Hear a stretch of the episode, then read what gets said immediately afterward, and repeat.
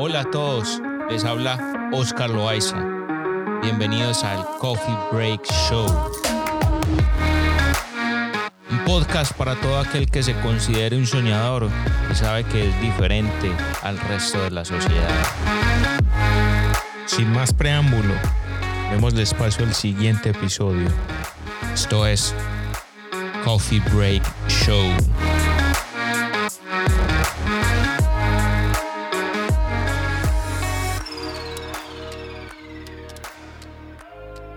Hola mi gente, ¿cómo están? Bienvenidos a todos los oyentes del Coffee Break Show, un podcast presentado por quien les habla, Oscar Loaiza.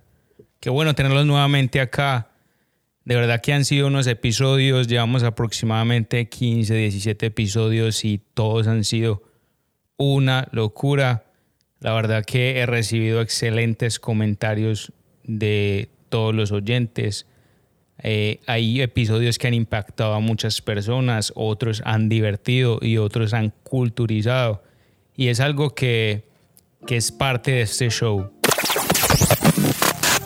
Hey mi gente, antes de continuar quiero compartirles un mensaje de voz que recibí de una persona. Resulta que me di cuenta que es un viejo amigo, un amigo del colegio y él ha escuchado el podcast, diferentes episodios y me envió este mensaje y quiero y quiero compartirlo con ustedes. Escuchen lo que él me dice. De verdad que agradezco mucho su tiempo y el haberme enviado este mensaje de voz. Escúchenlo y luego continuamos con el episodio. Eh, Oscar, ¿cómo estás? Me, gustó mucho tu podcast sobre los latinos.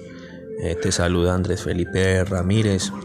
Eh, me conociste como en el colegio como Gallo, Andrés Felipe Ramírez Gallo. vivo en Lima, Perú.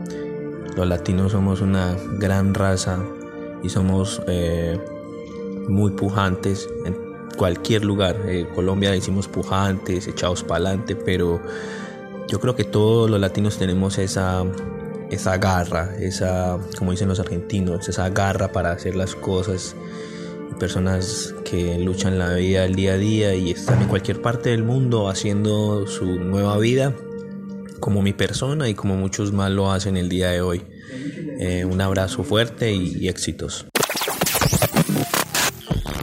Bueno Andrés, si estás escuchando este episodio, de verdad muchas gracias por tomarte el tiempo de enviarme un mensaje de voz. De verdad que lo aprecio mucho y quiero contarles a ustedes, los oyentes, que si en algún momento tienen un mensaje para enviar o algo para comentar acerca de un episodio o simplemente un mensaje que quieren compartir, no olviden de hacérmelo llegar y yo lo compartiré en uno de los episodios que vienen, ¿ok? Continuemos entonces con este episodio.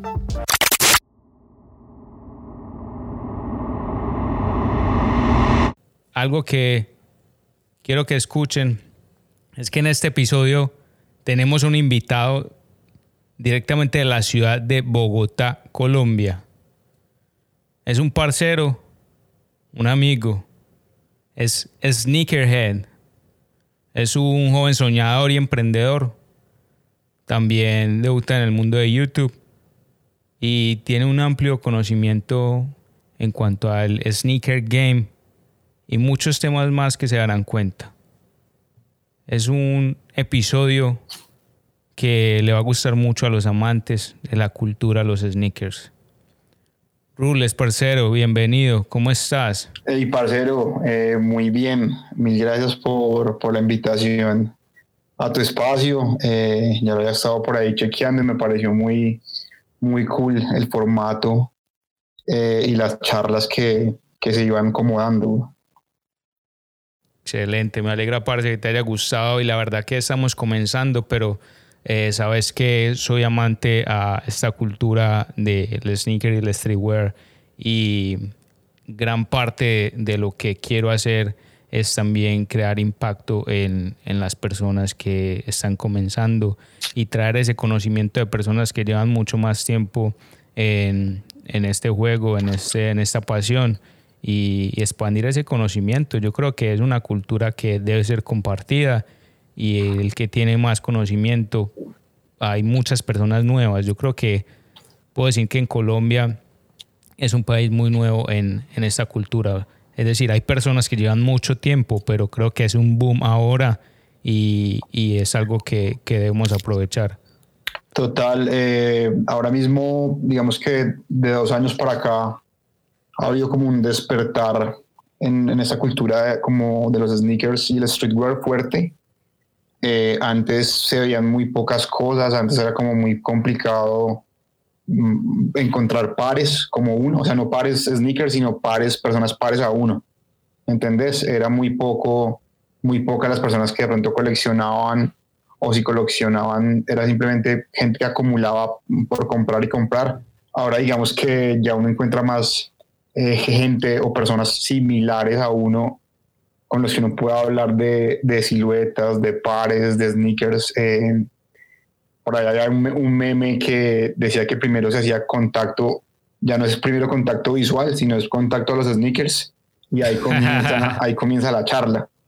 ¿Entiendes? Porque cada vez, digamos, hay eventos, hay espacios donde uno se cruza con alguien más, hermano, y pum, los zapatos, y arranca la pregunta, hey, parce, ¿qué zapatos? No sé qué, ¿dónde los conseguiste? Bruna, y comienza ya todo un, un speech brutal alrededor de, de algo que, que, es un gusto compartido, por así decirlo. Hermano, antes de continuar, quiero eh, contarle a todos que vamos a, conversar, a tratar diferentes temas, eh, haré algunas preguntas, trataremos temas bien, bien relajados, parchados. Eh, va a ser una conversación bien dinámica, así que pendientes a los oyentes a las preguntas pero sobre todo a las respuestas, que esa será la parte interesante y la conversación y disputa de algunos ciertos temas que vamos a tener, ¿ok? Eh, igualmente quiero recordarles de que me pueden seguir en Instagram como arroba oscarloaiza1111 y suscribirse al podcast en las diferentes plataformas de podcast, preferiblemente en Spotify y Apple Podcast. Y por favor, denos cinco estrellas en Apple Podcast, que verdad que nos ayuda bastante. Así que continuemos con este parche.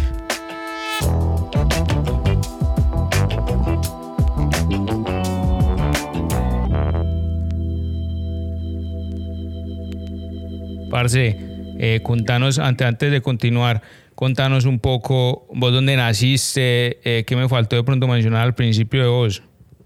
Eh, bueno, yo soy bogotano, eh, pues toda la vida aquí en Bogotá. Mm, soy sneakerhead, me gusta mucho el tema, bueno, no sé si, si autoproclamarme sneakerhead, pero sí apasionado por el tema de los sneakers, mm, por así decirlo también coleccionista. Eh, me gusta aprender mucho, me gusta compartir mucho.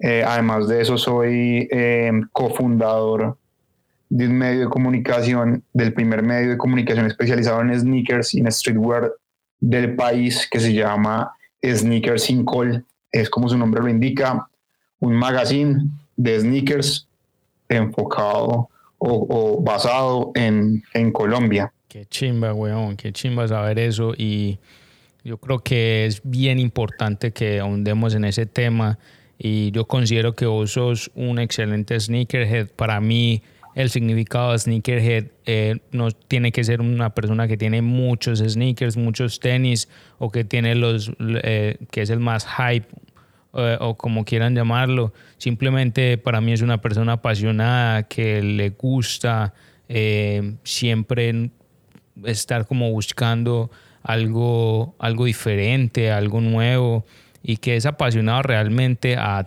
tener sus tenis y a, y a sollárselos como, como decimos eh, nosotros. Y yo considero que eso es un excelente sneakerhead e influenciador de la cultura. Qué bacano mencionar un poco más acerca de el trabajo que has hecho con, con este medio y, y ser cofundador de, de ese medio que nos comentas. Total, eh, con el medio ya cumplimos tres años larguitos, publicando absolutamente todos los días, buscando información y compartiendo, eh, ampliando comunidad. Eh, finalmente lo más brutal que trae como toda esta movida es los panas y los amigos que uno hace en torno a la cultura. Digamos que lo más valioso y lo que más rescato es esto los amigos, las conexiones que uno tiene. No sé, hace poco estuve por, hace poco no, a comienzo de año, pues a final de año, comienzo de este año, estuve en Chile y gracias a esta movida de los sneakers, pues me, me, me crucé, me parché con gente similar en Chile, me traje, no sé, me dieron como regalos de lo que hacía un artista en torno a los sneakers. Fue brutal, ¿me entiendes? Y, pasa como a todos los países a los que uno tiene la oportunidad de viajar. En Perú pasa lo mismo, seguramente eh, en México cuando exista la posibilidad de viajar va a pasar lo mismo. Es, es más, cuando uno viaja nomás, aquí nomás entre el país a Medellín, por ejemplo, lo mismo, el parche con, con la otra banda de esa ciudad unidos, es muy bacano como esa, esa movida, ¿me entiendes? Sí, sí, no, entiendo completamente y aparte de que cuando sos apasionado a algo, eh, realmente te rodeas de ese tipo de personas y es algo que, que crece, la cultura crece por sí sola, eh, por el tipo de, de personas que, que comienzas a rodearte y te rodean. Es que muchas veces, me han pasado que por solamente usar ciertos sneakers o me ven en la calle o cierta camiseta, me preguntan, hey, parcero, ¿dónde consiguió esto? Hey, parcero, esto, aquello, y así se va haciendo uno como amigos y personas que realmente son apasionadas por lo mismo. No, total. Quizás una de las cosas es que cuando uno se pone un par especial, uno se siente un poco diferente y creo que eso, esa vibra también se nota. Y no me refiero a un par ni el más high ni el más costoso, sino hay pares de pares que vos tenés como en el corazón. O sea, que tienen algo, una historia o un elemento importante para ti. Y seguramente la gente lo nota y te pregunta. A mí me pasa también a veces que en la calle, hey amigo, ¿dónde consigues ese par? No sé qué, yo los tuve cuando era niño. Es como una de las referencias más fuertes y parte también del juego es eso, como poder hacer realidad esos sueños de infancia o de juventud en unos pares, ¿entendés? Cuando yo era niño veía mucho la NBA o el hip hop eh, de, los artistas que veía o la propia escena local de acá Bogotá. Había mucho exponente de hip hop y de rap y uno siempre estando en esa movida pues quería también como, como o veía algunos pares que decía, uff, ¿dónde?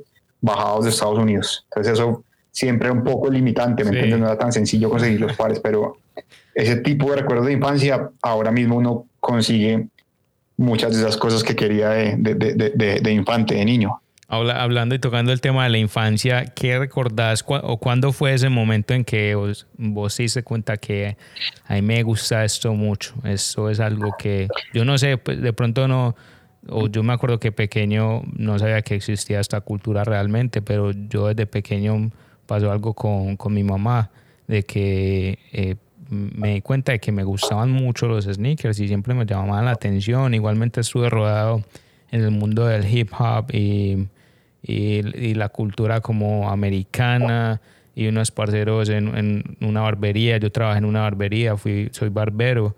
No me desempeño ahora como barbero, pero trabajé en barbería varios años y pues esa era la cultura. Y la gente que vivía en el barrio donde yo trabajaba, muchas de las personas eh, tienen eh, tenían familiares acá en los Estados Unidos. Entonces la gente se vestía con los sneakers, los últimos se los enviaban y uno decía, pero wow, uno, uno, ¿dónde conseguir esto acá en Medellín? La única forma en, pues, en tiempos, hace tiempos era realmente tener como el plug, la, la flecha, el contacto realmente en Estados Unidos para que le pudiera enviar a uno algo. Si no, consígalos en, en, el centro donde pudiera conseguirlos. Total. Eh, bueno, en eso digamos que estamos muy, muy a la par porque mi gusto por los sneakers tiene dos corrientes. La primera era que joven jugaba mucho baloncesto, mucho todo el tiempo, o sea, eran jornadas en vacaciones eh, escolares del colegio, donde uno podía comenzar a jugar a las 7 de la mañana y así no, no almorzar, seguía de largo hasta las 7, 8, 9 de la noche hasta que apagaban la luz en el parque. Y era todo el día, juegue, juegue, juegue, juegue, juegue. Entonces ahí eh, había un crew de San Andresanos que eran los que a los que siempre se les daba la batalla porque eran los que más jugaban. Entonces uno siempre jugaba a la cancha y era casi siempre contra ellos, que eran los más duros del, del, play en el, en el, parque aquí en Modelia, en mi barrio. Y eh, todos, no sé, los sanandresanos todos tenían unos pares pues traídos de arriba muy duros y seguramente en San Andrés era más fácil conseguirlos en esa época. Y siempre eh, en, cada, en cada equipo había alguien o dos o tres sobresalientes en sus sneakers, ¿no? Y uno comenzaba ahí como a mirar. Eh, pero a veces pasaban cosas raras y de pronto uno iba a algún almacén local y sin querer encontraba algún par muy áspero, eh, un buen par, y ya tenía para jugar, pues. ¿Qué, qué, qué, qué par, qué par recordás vos? ¿Qué sneaker recordás vos que, de, que decís que te marcó? Que, ah, por eso es lo yo quise, no lo tuve. mi par, por así decirlo, favorito, eh, como mi grial, y por el que empezó este amor tan fuerte, eh, la Air Jordan Retro 13 Brit. Con esas fue mi gran amor. Eh, las conseguí hasta este año, a comienzo de año. Wow. y las conseguí de segunda, pero de otro sneakerhead, entonces esa segunda viene en muy, muy buen estado. Prácticamente, no sé, 9.5 de 10. Sí. es otra de las, otro de los, de los, de los valores agregados que tiene una sneakerhead es que vos le encontrás los zapatos, o sea, es como, es como plata en el bolsillo, pues es un activo porque siempre están bien cuidados en su cajita, muy bien limpios. Sí. Es como un, un, ritual, pues, que uno tiene. Sí, totalmente. Vos, vos tenés, para, ¿qué tenés en cuenta vos cuando vas a comprar un, unos sneakers nuevos? ¿Qué es lo primero que miras? Hay varias cosas. Eh, uno, mm, primero que me guste al golpe de vista. O sea, amor a primera eh, vista. Tengo pares de running. Sí, exactamente. Tengo pares de running, cero hype, cero basketball y cero hip hop, que son mis, mis influencias, pero tienen un look brutal. Entonces, look, colorway, historia, eh, y obviamente ya el pie, ¿no? O sea, hay pares que uno dice, hey, está como raro, no lo veo tan brutal, pero te los pones y dices, no, cambia ya toda la perspectiva cuando los tienes en los pies. Sí, yo me acuerdo que cuando estaba en los tiempos de cuando trabajaba en la barbería, yo es que yo hace mucho tiempo, yo aprendí como a los 14 años. Eh, y había un pelado que iba, era cliente y, y, la mayoría de la familia, él vivió acá, pues, pero vivió, fue en, en, Nueva York. Y el pelado se regresó y la familia siempre le enviaba los últimos, eh, sobre todo él siempre usaba Nike, me acuerdo y resulta que la mayoría eran eh, los Air Force One, casi, casi siempre, de todos los colores, y fue un, una silueta que, que, me marcó bastante. No la llegué a tener, sino es increíble que hasta apenas hasta ese año eh, conseguí mi primer eh, par de Air Force One, los Low, porque en ese tiempo me acuerdo que ahorré mucho y una, en una ocasión una tienda estaba comenzando a llevar a Medellín a ciertos pares y me acuerdo que quedaba el, en el Palacio Nacional y esa tienda también estaba comercializando en ese tiempo eh, ciertos pares como de los G, no sé si te acuerdas los G-Unit de, de 50 Cent. Sí, claro que sí, claro que sí. Los G-Unit y, y después trajo unos Air Force One pero high eh, rojos con rojos y negros, me acuerdo. Y fue los primeros que, que tuve de, de Nike, parce, y, y, yo era loco, loco, pero con esos tenis y los cuidaba como, como si fueran los únicos que yo fuera a tener. Eh, yo creo que el amor comenzó, y lo he mencionado antes, porque mi mamá siempre tenía la costumbre de comprarme tenis, pues cuando yo era chiquito, tenis buenos, tenis de marca, que, es como llamamos nosotros o algunas personas en Colombia. Y era porque para ella eh, unos tenis de marca eran eh, finos, duraban más. Y aparte los diseños eran mejores y pues ella estaba en, en, lo correcto. Y desde eso yo comencé, cuando iba a ciertas tiendas a, buscar, a mirar, siempre miraba, era como que los mejores. no sé, es algo que me, que yo creo que eso es algo también familiar. No solamente que vos aprendés, pero es algo que te, eh, como, ¿cómo puedo decirlo? Como que Sí, familiar, realmente, sí. Te implantan el chip de, familia. hay gente que ves mucho que le gustan las polo, las camisetas polo y es algo que desde pequeño le compran muchos polo y la familia lo utilizan.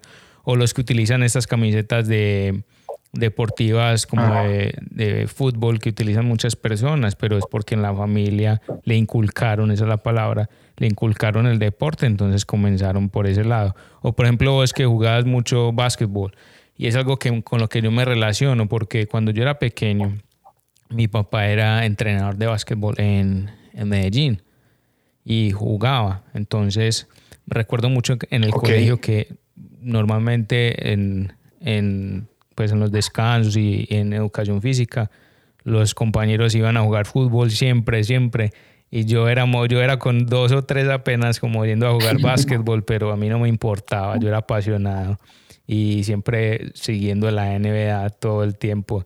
Y de ahí yo creo que creció esa cultura, ese sentimiento por los sneakers y, y, el streetwear. Ajá. Bueno, otra de las, de las, de, las, de las vertientes, como te había dicho, era um, el tema de hip hop. Em, aquí en el barrio donde ahora mismo vivo, porque regresé, es un barrio que se llama Modelia, sí.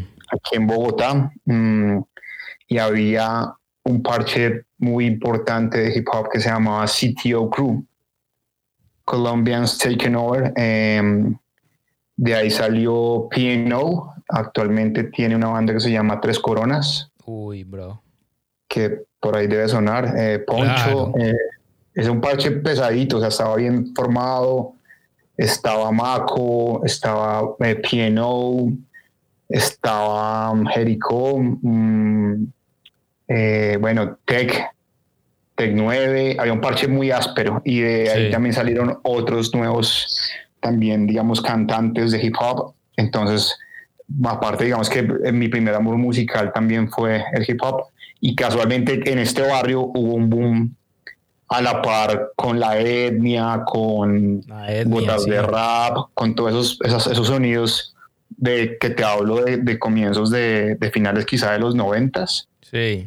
Eran como a todos como a la, a la, a la par, todos esos, no sé, año 92, algo así, como comienzo de los noventas quizás. Sí. Eh, eran todas esas bandas y aquí en Modelia hubo una especie de epicentro de hip hop que venía un poco más influenciado por Estados Unidos, que es el tema de piano, por ejemplo, ¿me entiendes? Que es que hablan en inglés, que cantaban en spanglish.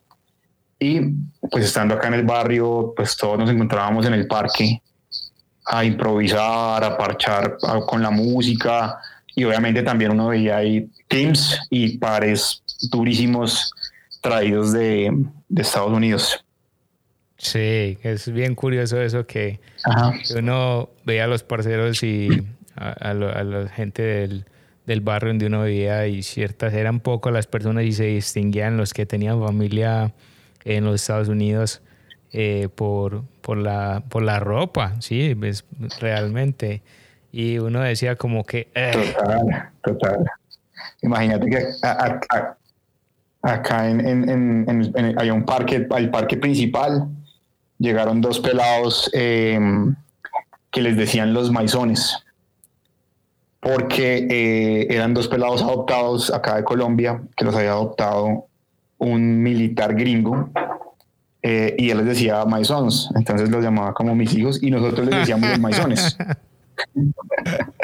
y los pelados, claro, venían a Colombia un tiempo, Estados Unidos otro tiempo, entonces era como ver, no sé, ver a un Eminem y a otro así rapero vestidos una chimba, con una ropa brutal, unos jerseys, eh, trenzados, bandanas, una bota arriba.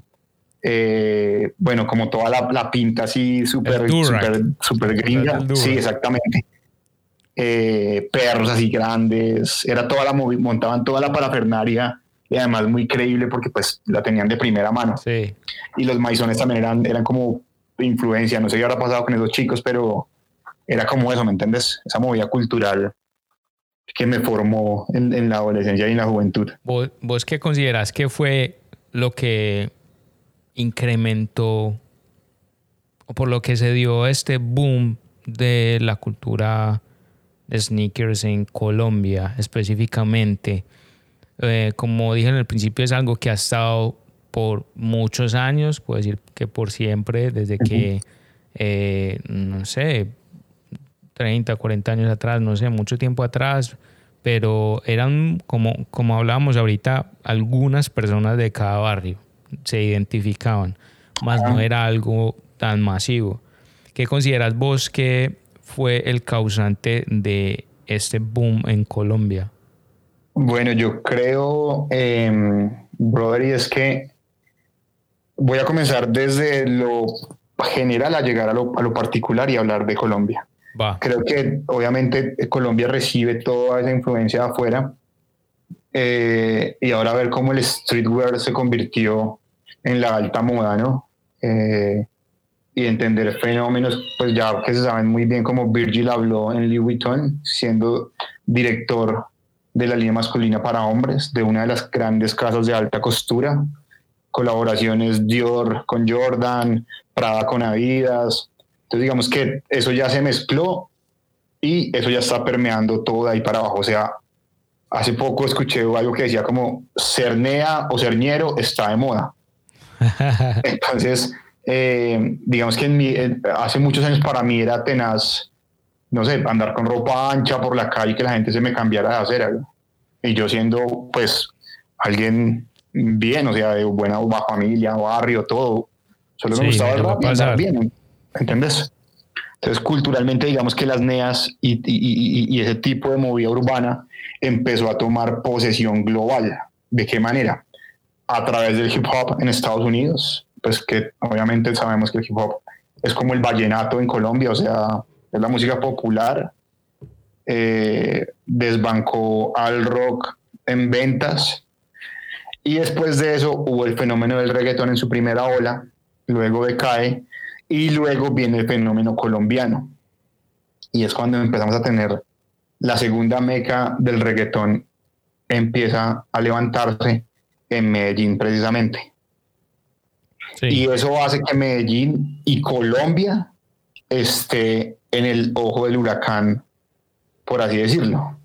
Pues tenemos a Balvin, tenemos a Maluma, tenemos a Carol G, eh, por ahí se me escapan otros más que han hecho como, como eco importante en la industria musical y pues obviamente esto va muy amarrado, ¿no? Eh, sí. Balvin es un icono de la moda, por ejemplo, lo invitan a todos los desfiles de la semana de la moda en Francia, en París. Eh, sus amigos son todos los diseñadores más duros, colaboró con Jordan. Entonces, ese tipo de cosas están pasando y obviamente llegan a Medellín y Medellín obviamente es, es la punta más alta de la montaña en streetwear y en cultura para Colombia. Digamos que es, es más visible que el resto. Entonces es muy cool y aparte que Medellín tiene toda esa magia para que eso pase. O sea, aquí en Bogotá todavía hay gente que te mira un poquito raro, ¿me entiendes? Mientras que tú estás en Medallo y puedes salir en cortos, unos buenos sneakers, una camiseta de mil colores y es normal porque ya es un poco más social ese tema. Aquí en Bogotá pasa, pasa mucho. ¿Por qué pensás que eso pasa ahora? No, la verdad no, no pensaba eso tanto ni tenía conocimiento de que, de que pasara eso en Bogotá. ¿Por qué, por qué pensás que, que, eso se llama lo que está pasando ahí? Yo siento que Bogotá tiene un pensamiento más clásico todavía, o sea, el rolo, el cachaco, es todavía un poco más lo que ellos llamarían elegante. Entonces, eh, a pesar de que ha cogido mucha fuerza también en Bogotá, pero eh, aquí todavía, aparte el clima, ¿no? El frío también ayuda a que no puedas estar como tan tropical, los colores de la ciudad son un poco más grises. Entonces eso también influye, influye mucho en el tema. Medellín. ¿Vos pensás también que puedan, como la influencia de los, de los eh, valga la redundancia, los influencers y, ciertos cantantes, eh, como mencionas J Balvin y otros más que son de Medellín y que pueden impulsar un poco más esa cultura allí, eh, que eso también puede ser parte porque, pues si hablamos de Bogotá, en Bogotá hay tremendos artistas, cantantes, pero ninguno, o sea, no, no, no, tengo en la mente alguno que sea como tan enfocado a, la parte de urbana. Total. Eh, o sea, sí hay, o sea, digamos que en hip hop hay muy buen nivel de hip hop en Bogotá. O sea, bueno, bueno, bueno, porque es muy, es muy urbe Bogotá.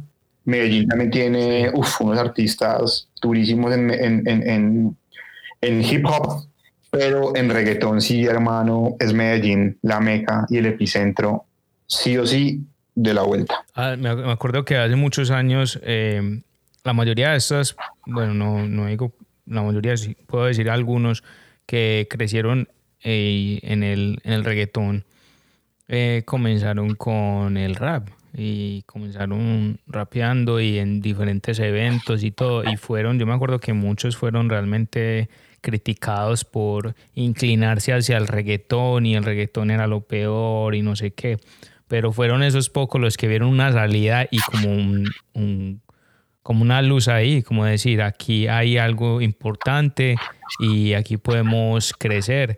Y justamente yo veo eso reflejado en muchos artistas ahora, que tomaron ese camino y la verdad en este momento pueden tomar la decisión de cantar lo que ellos quieran, es decir, de incluir un tipo de, de música o de sonido en algún álbum que ellos quieran, como algunos mezclan con salsa, otros con pop, otros reggaetón, otros más como tirados al hip hop, pero ya porque realmente adquirieron un, un crecimiento importante en, en, en, esta parte.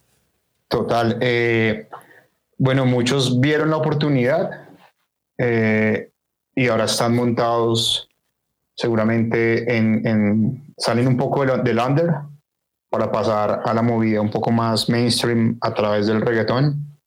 Eh, además que el reggaetón por sí solo, el beat de reggaetón te mueve, o sea, ya tiene mucha cadencia de por sí, entonces digamos que es, un poco, eso facilita un poco que un artista pegue, mientras que el hip hop, eh, aparte digamos que ya no tanto, pero todavía hay muchos raperos puristas, hip hoperos puristas, sí. que te van a juzgar si te sales, si, si empiezas a, rimar para el reggaetón.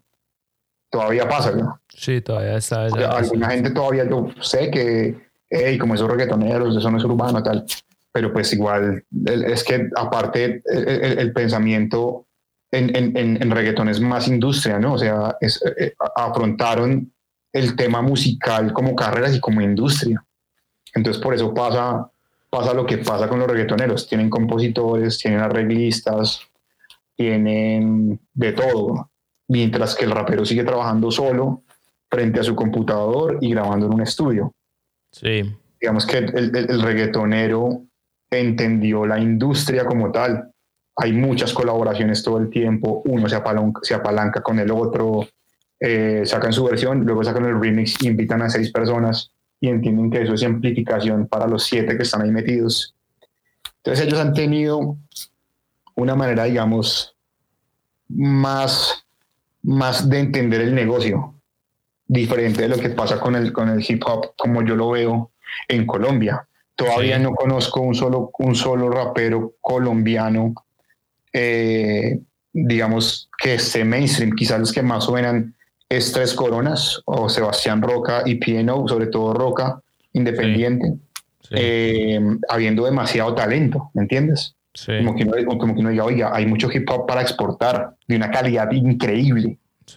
Quizás faltan mejores manejadores, mejores managers, gente que ponga a sonar el hip hop en español afuera, pero yo la verdad no he visto como un hip hop mainstream en el país y también de pronto puede ser el pensamiento underground que algunos Mm, todavía tienen y es válido y es totalmente respetable. Eh, está bien, o sea, está bien el que decida qué clase de carrera musical quiere llevar. Yo creo que es algo que puede, en, mi perspectiva, algo que sí se puede dar, pero creo que va a tomar bastantes años en que, en que suceda, porque es algo completamente cultural. Eh, me hago explicar.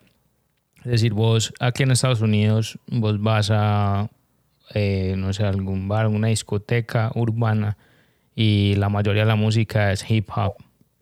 La mayoría de la música es hip hop.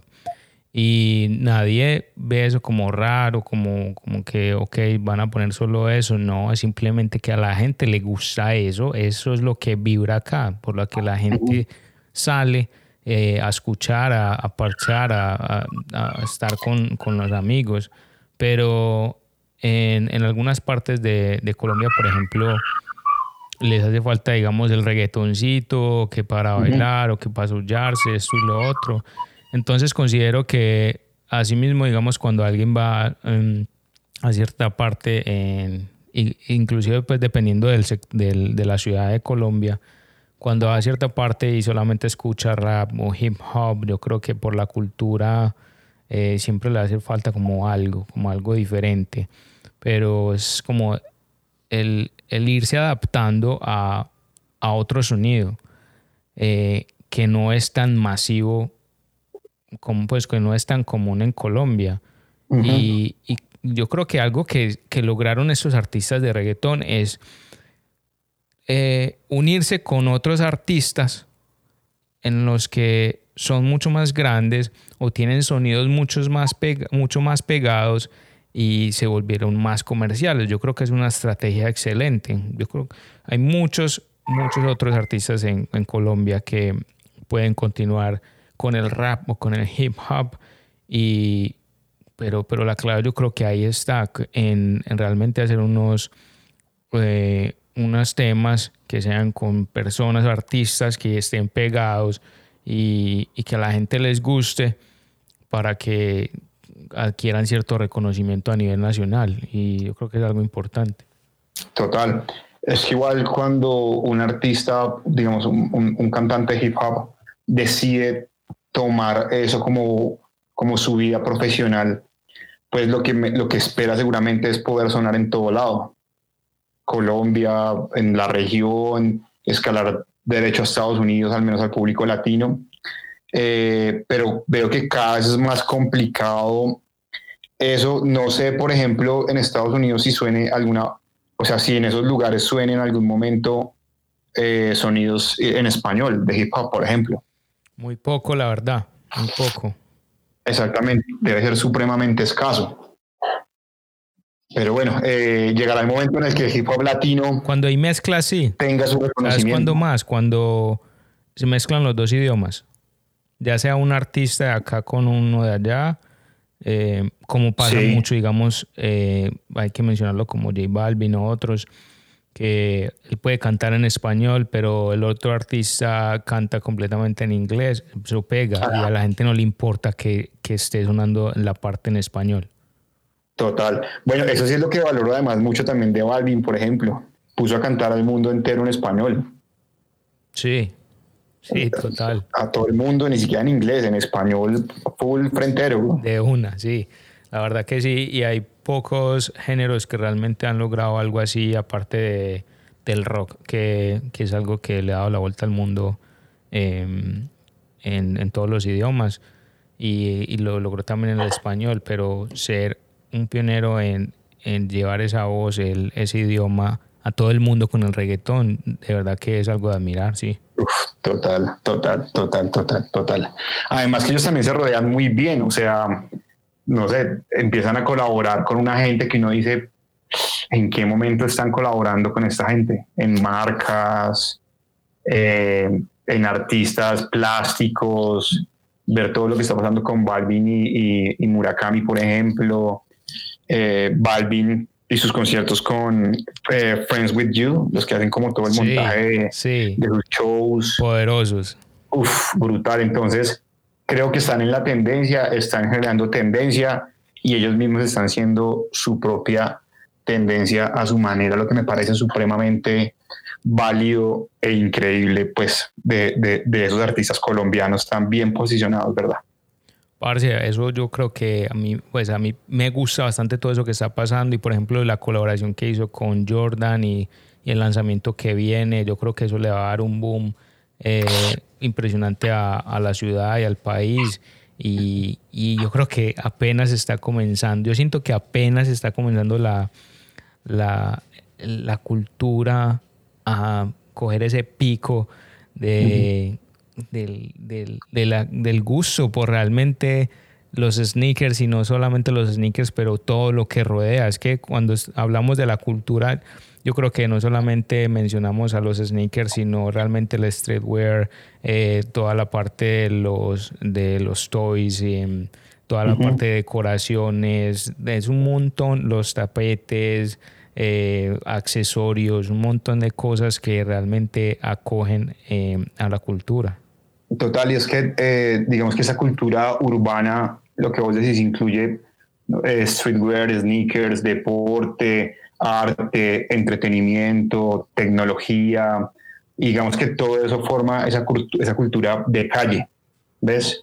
Eh, hay otra cosa que me acaba de acordar, Oscar, es que, por ejemplo, Medellín también tiene gestores culturales demasiado importantes.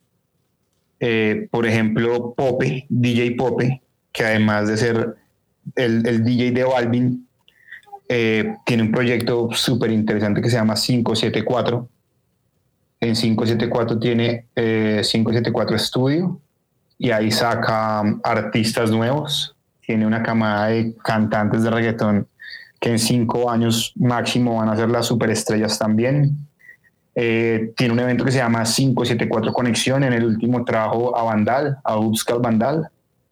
Eh, trajo a Surgeon, con el cual también sacó un drop que se llaman Los Medellín, que son unos Air Jordan One eh, al estilo eh, Chusurgeon. Eh, los Medellín, a dos capas, una capa de pana encima, que con cuchillo se puede pelar, quitar y queda abajo unos, unos paneles de color. Vos estuviste allá, ¿cierto? Claro, claro. O sea, nosotros desde Sneakers in Call cubrimos todos los eventos del país. Viajamos a donde toque ir. Realmente a Medellín vamos unas cuatro veces al año, quizás, o de pronto más. Wow porque sabemos que allá hay mucha movida. Entonces, en, todo lo que sea sneakers, se mueve, se, va a mover un, mueble con sneakers, allá estamos. a lo que sea, siempre estamos pendientes. Eh, que nos gusta mucho esto de los sneakers, pues. ¿Cómo ha sido esa experiencia viajando?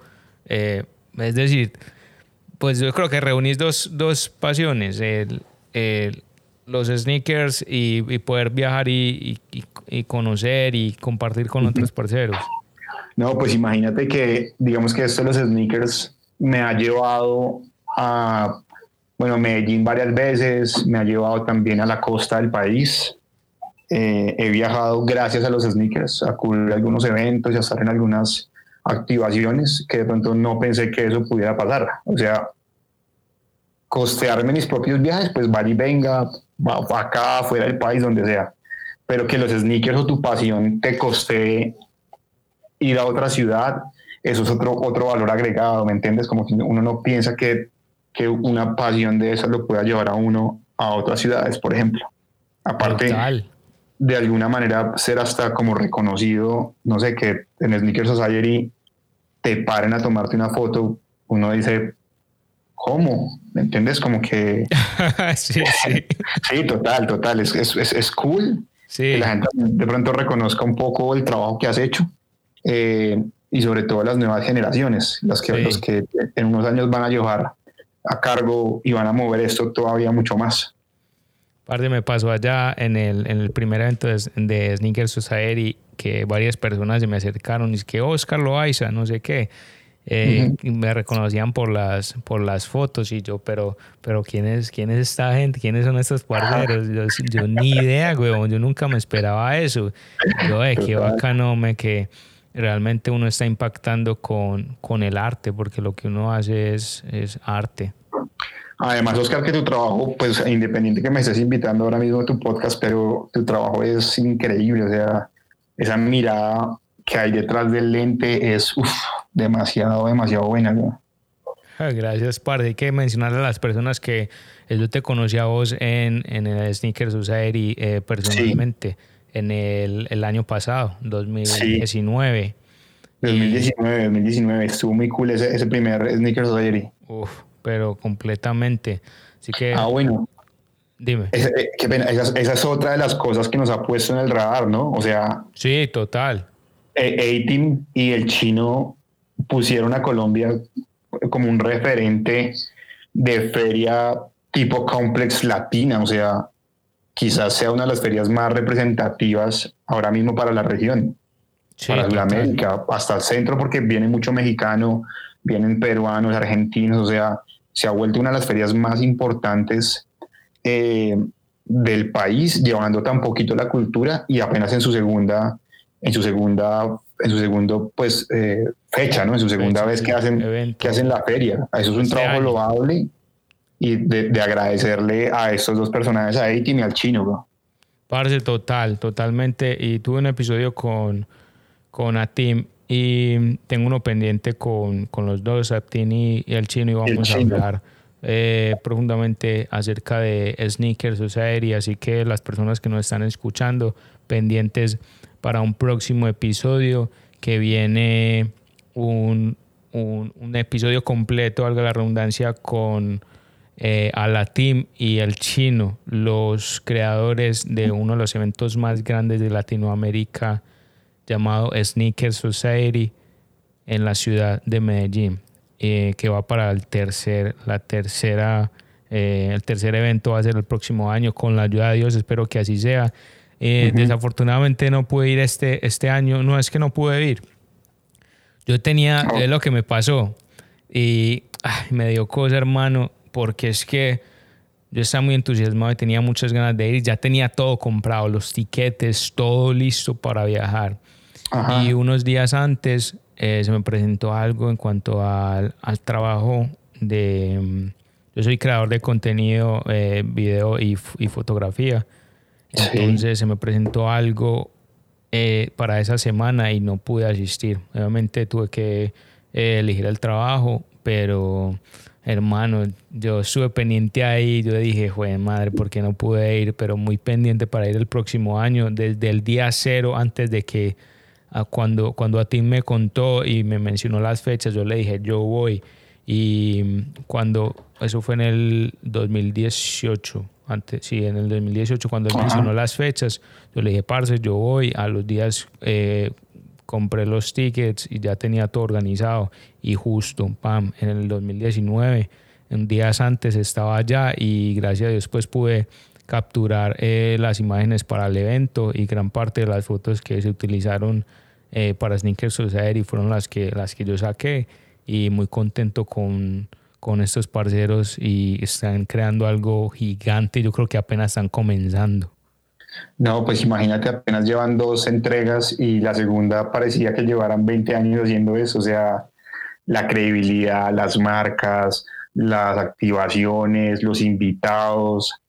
De verdad estuvo muy, muy, muy cool ese evento. Mm, además que creo que el país entero que anda en la movida espera esa fecha para ir a lucir sus mejores galas, sus mejores sí, Sí, yo lo veo así también. la mejor pinta, toda la vuelta, o sea, además que no arma, todo el mundo. Claro, yo, digamos, yo viajo siempre y yo soy como una, como una, como una reina de belleza, weón, porque tengo, tengo dos cambios de ropa por día por los patrocinadores que tengo. Entonces, en la mañana de un día tengo a una, a una marca, en la tarde de ese mismo día tengo otra y se repite al día siguiente en la mañana con otras dos marcas. Entonces siempre estoy con anticipación con las marcas, creando los outfits que voy a llevar, que voy a estrenar allá. Bueno, eso es algo muy bonito ver que todo el mundo está en la misma, ¿no? Pensando como, ¿qué me va a llevar al Sneakers Society? Es muy brutal eso, muy brutal. Yo creo que eso es una fiesta completa, una celebración. Yo creo que es una celebración, debería, debería ser declarado en Colombia el Día del Sneaker allá. Estoy totalmente de acuerdo, estoy totalmente de acuerdo como cualquier otro evento de moda, yo creo que va a llegar un momento en el que, eh, por decirlo como llamado Colombia Moda o no sé, cualquier otro de esos eventos de moda, Sneakers Society, se va a convertir en algo mucho más grande e internacional, porque incluso personajes de acá, Estados Unidos y de otros países, México, Chile, eh, no me acuerdo qué otros países han asistido y esta igual la segunda. O sea, van dos, van dos eventos y, ya ha crecido de una forma impresionante. demasiado grande. Además que también fueron muy bendecidos porque eh, comenzaba ya el tema del COVID. Nosotros viajamos ya con mascarillas, como con tapabocas. Apenas estaba comenzando eso, eh, cancelaron un evento que había, había una maratón alrededor o pasaba por, por, por el lugar del evento, la cancelaron por COVID y ese fue como el último evento masivo, digamos, que se pudo hacer y ponle que a los tres o cuatro días ya, ya cuarentena, ya encerrados, ya como con todo el tema, o sea, gracias a Dios se alcanzó a coronar el, el, el, el Sneaker Society días antes de que arrancara este tema de, del COVID en forma. Yo también pensé donde yo hubiera ido, mira que posiblemente quedaba encerrado allá en Colombia. de pronto, de pronto. Sí, porque si me quedaba varios días más, me quedaba allá. Tocaba pues vuelo, vuelo, humanitario de regreso. pero, las cosas pasan por algo y, bueno, esperando el próximo año. Eh, algo que, que, mencionamos ahorita y quería em, contarte, eh, vos qué pensás, el papel que están haciendo las mujeres en, en la cultura, porque veo que en Medellín, o sea, antes, antes y como lo mencionamos, eran los parceros, los amigos, eh, los que realmente se veían con los sneakers y con algo nuevo realmente, algo que, que acaba de salir. Pero hoy en día las mujeres están tomando liderato también en, en, este, en esta cultura. ¿Vos qué pensás? Mira, eh, no podemos negar que esta movida es un poco machista. O sea, si yo te hablo, por ejemplo, de la comunidad de nuestros seguidores, es 80-20. 80%, hombres, 20% mujeres. Sí. Pero ¿qué pasa con ese 20% que la hacen de una manera increíble? O sea, cómo lucen sus prendas, cómo lucen sus outfits de, de streetwear, cómo lucen sus sneakers, o sea, lo llevan a otro nivel, rápido, desde que entran, se enganchan y ¡pum! las tallan. Eh, en Colombia hay, unos o sea, hay unas representantes muy duras, muy duras, que uno las ve y dice, uff, o sea, están a otro nivel. Eh, y en América Latina está pasando lo mismo. O sea, hay muchos referentes de mujeres metidos en esto y me parece lo más normal, lo más bello además que eso esté pasando, ¿no?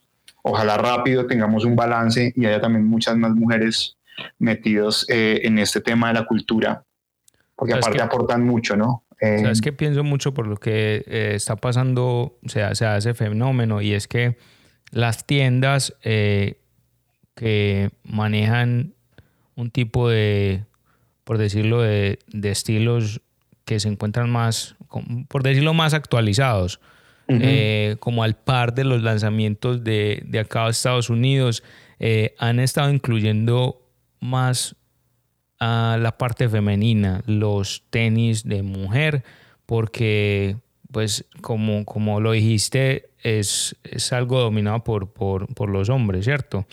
Pero yo creo que también se debe a eso, y es que la mayoría de los lanzamientos, los diseños, eh, son mayormente enfocados al, al hombre.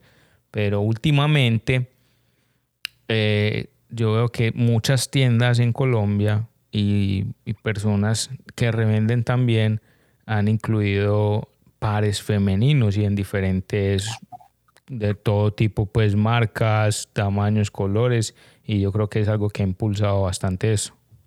Claro, y es que las marcas además lo están haciendo también, que están sacando drops exclusivos para mujeres que además todos los hombres resultan queriendo.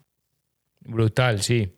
Sí, o sea, hay muchos pares que son women, pero uno dice, parce, yo me los pongo, o sea, consigo talla 10 y medio de mujer, que a mí, que a, mi cambio me debe dar como un 9 americano. Sí. Y, me los pongo, o sea, y sin ningún problema. sí. Porque ahora están lanzando cosas exclusivas que son demasiado cool y demasiado brutales que uno dice, no, yo le entro sin, sin pensarlo, ¿me entiendes? Y, y lo bonito también de eso es que Acá, digamos, en esto sí no hay como, esa, eh, como alguien que te pueda juzgar a decirte por qué vas a usar unos tenis de mujer. No, si son cool y se te ven chévere, ya entran al juego. Sí, no me importa, sí, eso es algo que se ha crecido mucho y, y ya la mayoría de las personas no les importan. Si a alguien le gustan, utilícelo.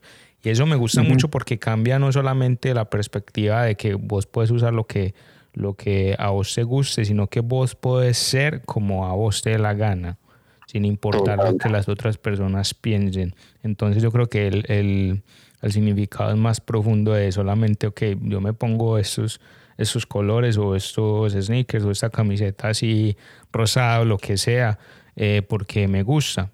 Pero yo también puedo ser como yo quiero ser, porque no me importa qué digan los demás y eso es algo bien, bien poderoso. Correcto. Y es que además si uno lo mira en contexto, eh, finalmente los sneakers es una expresión tuya. O sea, vos por qué usas algo? Porque quiero expresar algo, ¿me entiendes? Vos cómo te vistes hoy? Porque quiero expresar algo adentro, ¿me entiendes? Entonces, es que también como, eh, como estás luciendo, es algo que un mensaje que también estás enviando a tus interlocutores. Sí. Y es algo brutal, igual, igual como con los sneakers, cada par tiene su historia, pero también es la historia que vos estás haciendo con los sneakers. Sí. No sé, un ejemplo. Tenía una reunión importante de negocios, de alguna cosa, iba a cerrar algún acuerdo y me llevé este par y, y, entonces los tengo como de amuleto porque con eso cerré un negocio muy importante. ¿Sí me explico? O sea, como darle la historia a cada uno de estos pares o cuando nació mi hija tenía estos pares o para el bautizo o el grado, lo que sea, uno usa algunas cosas especiales y empieza uno a darles también su propia historia. Sí, sí, sí, me ha pasado en, en varias ocasiones. Y, y, les tengo el significado ahí. Algunas no salgo de eso porque es que pasó algo especial con, con esa. Me han pasado con sneakers o con una camiseta o con, hasta con una gorra, que a mí me gustan mucho las gorras también, eh, que, que las he usado en algún momento especial y ahí las tengo porque significan algo para uno. Exactamente. Tiene un significado más allá del mero producto, del mero producto que es. Parce, estoy viendo aquí tu Instagram. Eh, para los oyentes pueden encontrar a Rulex en Instagram como A-Rulex con Z al final y A con H-E-Y para que lo busquen en Instagram y lo sigan y vean su contenido que es excelente. Yo sé que él es un seguidor también de la fotografía, le gusta mucho la fotografía. Y, y es muy bacano, muy bacano tener personas que no solamente... Es algo que, que, me gusta mucho también porque vos sabes que yo soy fotógrafo y, y que la mayoría de las personas que están en el mundo de los sneakers les gusta la fotografía. Bueno, yo sí, la verdad, la verdad, brother, yo soy eh, digamos lo empírico, a pesar de que parte de mi, de mi academia fue, bueno, yo estudié diseño gráfico en pregrado. Sí. Y vi obviamente fotografía y, obviamente pues el gusto siempre estuvo ahí, siempre ha estado pues toda la vida.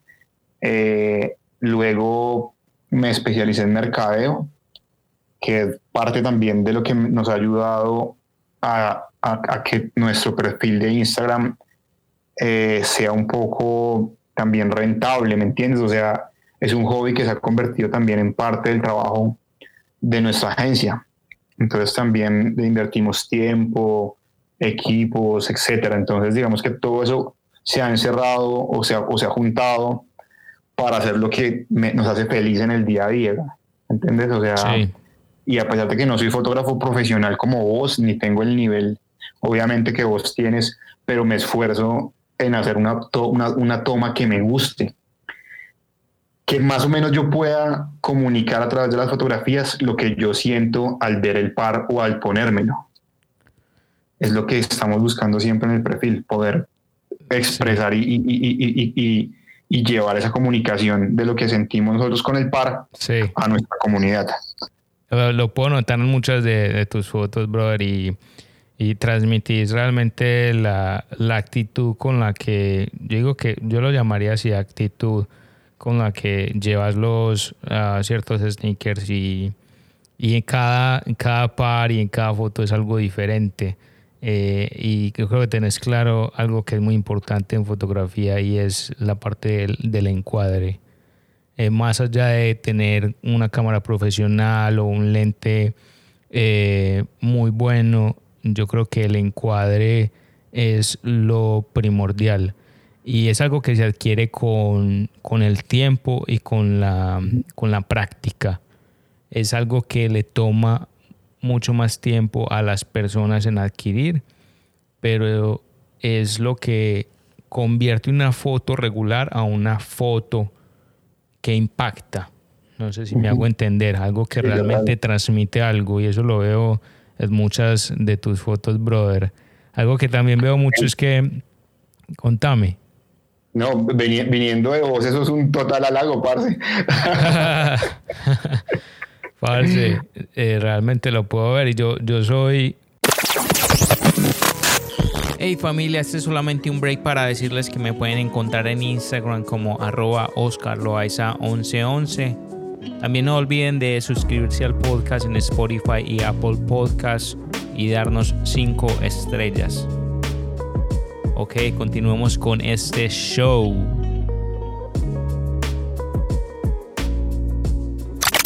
Yo soy un fotógrafo crítico también, un crítico constructivo.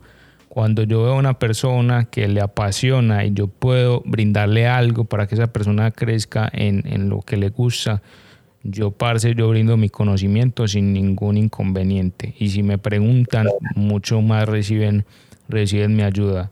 Eh, parce, eso es lo que veo en este momento. Muy bacanas eh, las, las fotos. Eh, tu estilo es, eh, se ve que es un poco más natural. y también se ve muy, muy bacano y es lo que manejas en, en todo tu perfil. Y veo que también tienes muy buenas relaciones con muchas personas del, del medio del sneaker game. Yo creo que te lo ha dado el, el trabajo, ¿verdad? Eh, sí, lo que te decía, digamos que eh, estas, estos referentes eh, terminan volviéndose como panas, ¿no? Sí. Entonces, en, cada, en cada tope con ellos, weón, afianzas un poco más esos lazos de amistad. y claro, los viajes también me han permitido como conocer mucha gente, gente que admiro y logro de pronto un día entrevistar o que me topo en algún evento y es gente que yo seguía y me parece muy cool poder tenerlos de primera mano. Eh, es muy bacano eso. O sea, la relación que da este medio es increíble. Además que las propias marcas te los acercan, ¿no? O sea, vos estás en un evento, no sé, con Falcao, por ejemplo, pues lo tenés ahí a un metro. Entonces, hay una foto, pum. O sea, es, es, como también esa, esa, oportunidad y poder de pronto tirar una pregunta o un saludo. Es muy cool, es muy áspero eso, es muy bacano eso. Qué poderoso eso, bro. ¿Por qué marca te inclinas más? Eh, mm, en porcentaje, digamos, de pares, te puedo decir que Nike y Jordan son los que más tengo eh, pero ando, con un ah, ando en un romance profundo con dos marcas. Una de ellas es New Balance y la otra es Puma. Sí, Porque he encontrado en Puma, no sé, eh, de unos un año para acá, unas cosas que me tienen, hermano, pero embobado, realmente embobado. Y lo mismo con New Balance, como que digo, están reinventándose o están saliendo de sus líneas tan básicas para entrarle a otros terrenos y lo están haciendo de una manera increíble. esas dos marcas ahora mismo me tienen como, como que tengo, una, tengo un listadito para ver cosas que quiero coger y siempre hay cosas de, de, Puma y hay cosas de New Balance que tengo ahí amarradísimas. ¿El par qué más estás usando en estos momentos en la rotación? Por, cuarentena. Eh, tengo unos React no me diga que las, las sandalias. No, no, no, no, no, tiro tanto. Realmente ahora por pandemia, como estoy tanto en el apartamento, eh, estoy tirando mucho, te puedo decir materiales, mucho boost, mucho React y mucho aire. Entonces, no sé, tengo unas 270 React que las uso un montón. Sí. Tengo unas Adidas POD System con boost que las uso un montón y tengo unos New Balance para correr que tienen un Fresh Foam también, que también es una cosa súper cómoda. O sea, esa es mi categoría cozy, eh, que son súper cómodos para estar acá. Esos tres los roto mucho en, en, en, pandemia, pero he intentado precisamente hacer el ejercicio de usar otros pares. Por ejemplo, hoy tengo una Subtempo. Sí. Eh, como por hacer, o sea, como por usar lo que usaría en, temporada normal, para también darle rotación, para que no se me queden sin pisar tanto tiempo. Sí. Más o menos lo estoy manejando. Te iba a preguntar de sobre, parece contame los, los React. Yo tengo, hace, hace poco conseguí los, um, los Air Force One con React. Sí. Em, pero no tengo unos React, Nike React porque hay, hay una referencia que es solo React. Los Nike React Element 55 y 87 fueron como los, los que eran puramente React. Eh, luego ya los han mezclado con cámaras de aire, entonces están los 270 React, los hay hasta Jordan React ya, es una tecnología. Los que son puramente React, uff, parce, qué material, qué material. He pensado en, la verdad en unos React completos, sí. No, te montas en un buen par. Eh, los 87 están mucho más caros eh, en reventa si los consigues, porque en, retail es difícil agarrarlos. Y los 55 que son prácticamente el mismo diseño pero con otros materiales en el Upper son, se, ah, consiguen generalmente o a veces en retail eh, un par demasiado cómodo, demasiado liviano, una tasa de rebote demasiado alta, eh, un material muy agradecido. O sea, vos puedes pasar un día entero haciendo mil cosas, caminando, organizando, o sea, lo que tengas que hacer y no te vas a cansar del pie.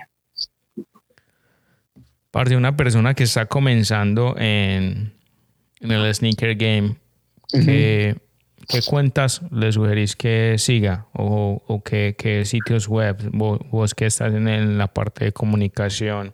Ajá. Eh, bueno, ¿qué sugerís? Si, si es audiencia colombiana, que siga a Sneakers in Call, arroba Sneakers in Call.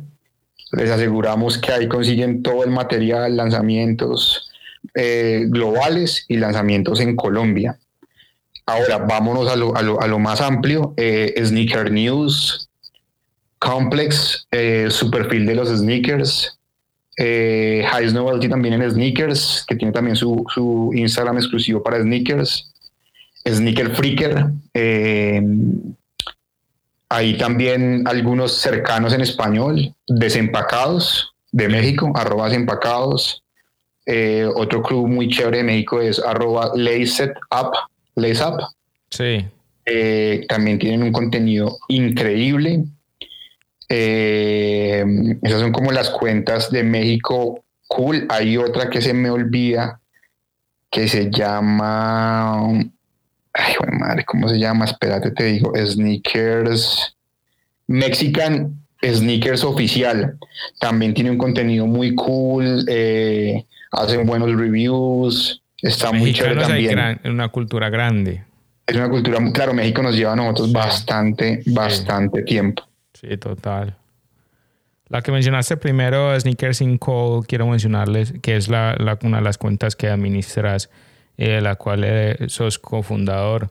Eh, les quiero contar cómo se escribe. Es arroba Sneaker in Call. Es S-N-E-A-K-E-R-Z-I-N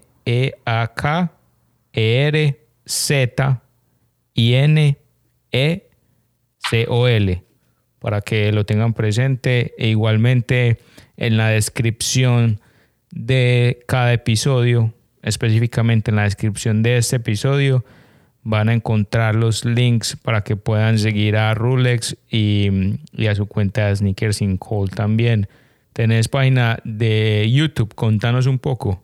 También, eh, aunque esa la tengo un poquito abandonada por temas de pandemia, porque pues tengo un videógrafo que, que, que, me ayuda con las grabaciones. Ahora mismo, pues evitando el contacto al mínimo, paramos, pero la buena noticia es que adquirimos un equipo nuevo que me permite grabar solo mis, mis unboxing y volveremos prontamente al canal, activar el canal de YouTube. ¿Cuál es el nombre? Eh, eh, lo mismo, Sneakers in Call. Eh, en YouTube lo pueden encontrar. Así está. Todas nuestras cuentas son sneakers sin cola. Aparte de los sneakers, ¿qué otra pasión tenés? Eh, me gusta mucho, hermano, pues tal vez por mi formación de, diseñador, Me gustan mucho los grafitis. Eh, en un tiempo hacía grafitis también. Eh, el rap también canté, grabé por ahí un par de temas. Eh, la fotografía me gusta muchísimo también. Mm, es como lo que me dedico, aparte, ilustrar, dibujar también me gusta mucho. el arte, pues como en general, ¿no? Es lo que más, más, más me gusta ahora mismo. Una de las cosas que acabas de mencionar y es que te gusta dibujar. ¿Cómo haces, ¿cómo haces para, en general, para inspirarte, para mantener inspiración, eh, sobre todo en este tiempo? ¿Qué, has hecho para, qué se mueve en tu mente como para decir, no, voy a hacer esto, voy a crear aquello? Em, ¿Qué te inspira a vos, bro? Bueno, digamos que eh, tengo una agencia con mi socio es el mismo socio que tengo para Sneakers in Call. Eh, es una agencia de contenido digital, de diseño, entonces digamos que todo el tiempo estamos eh, pegados a las máquinas diseñando y trabajando. Uno de los breaks mentales que hago es que tengo una, un black book eh, donde uno tengo como mi workflow escrito, mis tareas diarias, y entre chance y chance, mientras guardo un archivo, mientras exporto algo, empiezo a dibujar. Siempre para, aliviar como esa, esa, esa, energía del trabajo. Sí. Eh, me ayuda mucho. Tengo un sneaker room que a la vez es mi estudio.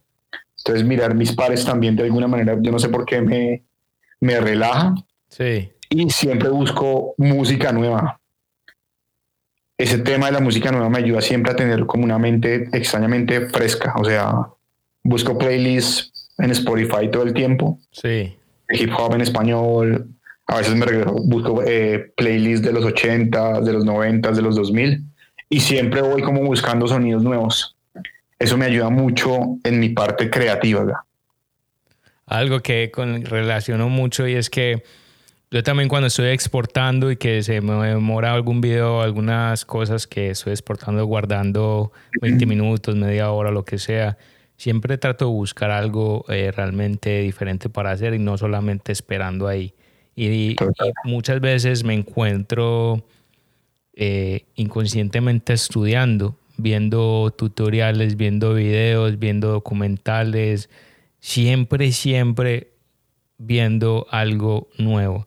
Y soy un gran consumidor de YouTube. No sé si vos también seas igual de consumidor.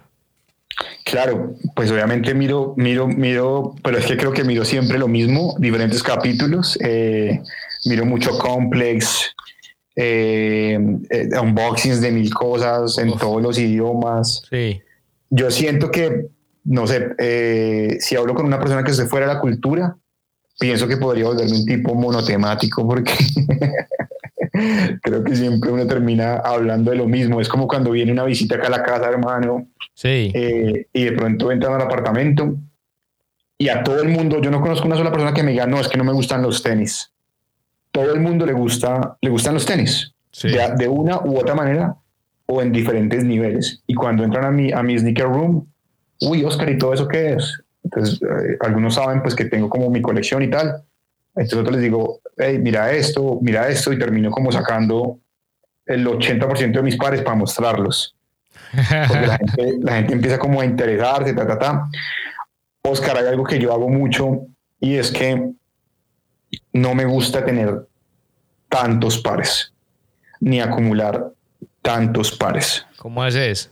Entonces, eh, no tengo una regla ni tengo nada mecánico, simplemente hago rotación de pares.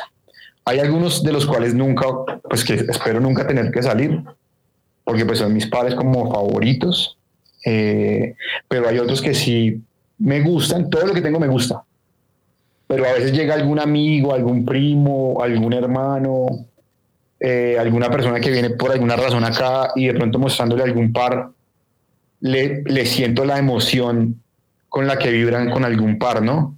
Sí. Y si yo siento que esa vibración es superior a la mía, les digo, pruébeselo y si le queda papi, bien pueda, lléveselo. Voy a poner este, este escenario. Usted digamos que tenés un, par eh, muy, muy poderoso, pongámosle un Nike, y mm, lo tenés un año, dos años y el par se vuelve bien hype y incrementa muchísimo su valor. Puede que no comience como hype, pero creció mucho su, valor eh, y sube tanto que aparte de eso es, es un par favorito tuyo, pero sube bastante en precio y te aparece alguien con opción de compra. ¿Vos qué haces? Brother, eh, pues la verdad, claro, el dinero, el dinero a uno lo seduce pues facilito, porque pues igual, digamos que todos buscamos siempre de alguna forma un tipo de remuneración para todo. O sea, uno se levanta todos los días a trabajar para vivir mejor y ese mejor en parte es por el flujo de caja. Sí. Pero eh, eh, yo te voy a responder devolviéndote un poco esta situación. Tienes la oportunidad de comprar un par muy áspero y dices, no, después lo compro. Ya después, ese después pasó y nunca lo vas a encontrar y toda la vida te vas a arrepentir de no haberlo comprado en ese momento. A mí me pasa igual. Si tengo un par que quiero mucho, pues tiene que ser una cifra como que como que yo no pueda pasar, pero normalmente creo que no lo vendería. O sea, creo que no. Y creo que dejaría pasar la que después va a ser imposible conseguirlo o me, me tocaría pagar una reventa demasiado costosa para conseguirlo. No, me ha pasado con varios que, en este momento están por los cielos, pero al principio, inclusive en reventa, que pudieron estar en 400, 500. Sí. Y yo no, no, esperen, pues no sé, uno los deja pasar y que ahora pueden estar por los 1500, 1200 y uno dice, pero ah, ¿por qué no los cogió? Me? Ese era el momento. Y eso es algo de, que realmente he aprendido de que no hay que pensarla mucho.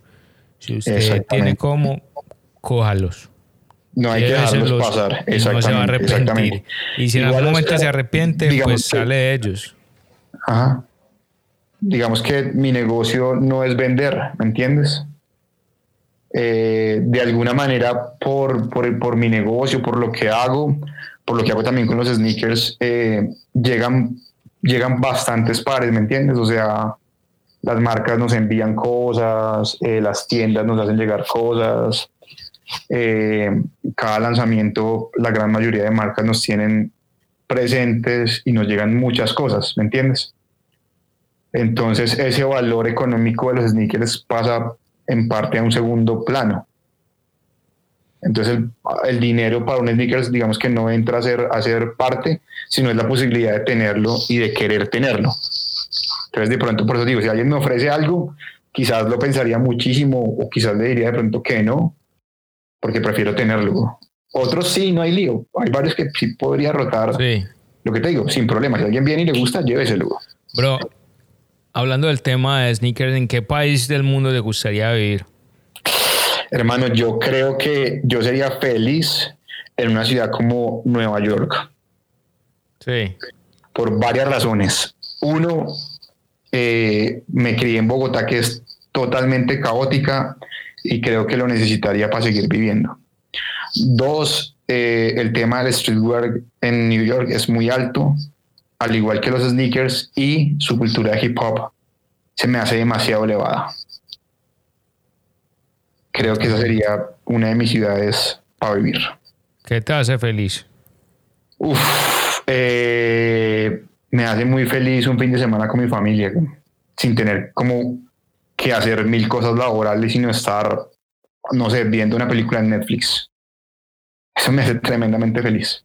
Yo considero que no, no, no va a contar realmente, porque es un episodio que, que voy a, a subir esta semana y quiero que las personas lo realmente lo, lo escuchen.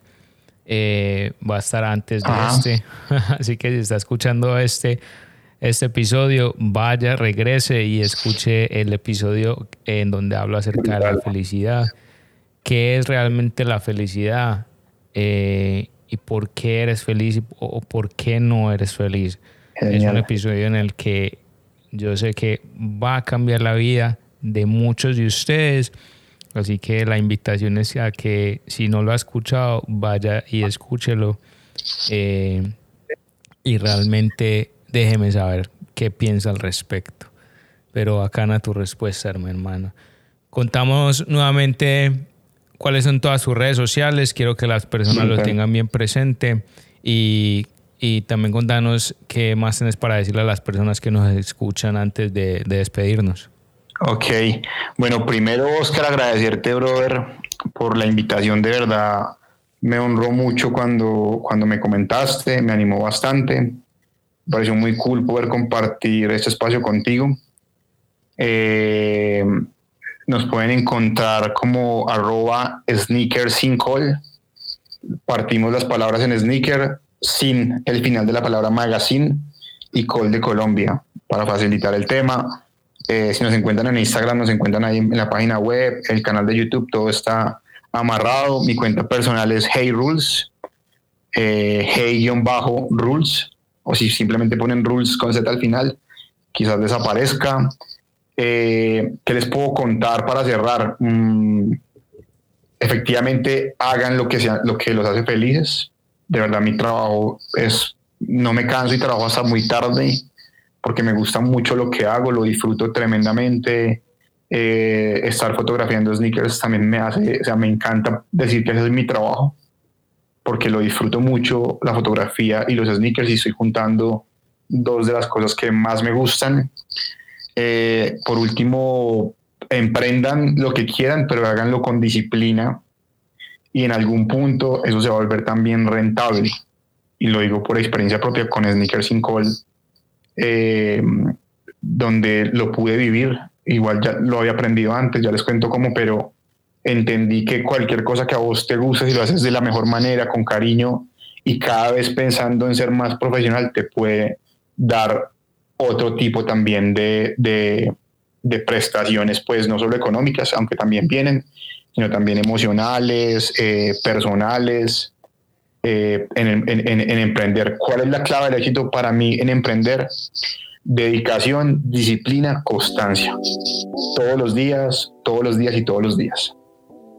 Eh, tengo un amigo mm, que quiero mucho que se llama Sting Fish, que es un grafitero. Eh, con él estudié en la universidad, nos graduamos juntos. Sí. Y parte de las cosas que aprendí con él es que vos puedes vivir de lo que quieras siempre y cuando lo hagas con dedicación y con constancia y con disciplina. Él todos los días se levantaba a hacer grafitis y gracias a esos grafitis ha viajado por todo el mundo, vive a su manera y es una persona feliz. Y de él aprendí, aprendí eso. Brother, quiero agradecerte por tu tiempo. Gracias por haber aceptado la invitación a ser partícipe en este episodio. Sé que las personas van a querer un nuevo episodio con vos. Eh, más adelante lo programaremos. Te deseo, bro, éxitos, salud y bendiciones. Bueno, mi gente, hemos llegado al final. Este episodio quedan los libros. Recuerden que me pueden encontrar en Instagram como arroba oscarloaiza1111 y ver las actualizaciones del podcast. No olviden de suscribirse al podcast en las diferentes plataformas, especialmente en Spotify y en Apple Podcasts, y calificarnos con 5 estrellas. Gracias por haber escuchado hasta el final. Les mando un fuerte abrazo. Recuerden que esto fue Coffee Break Show. Quien les habla, Oscar Loaiza. Los espero en el próximo episodio. Nos vemos.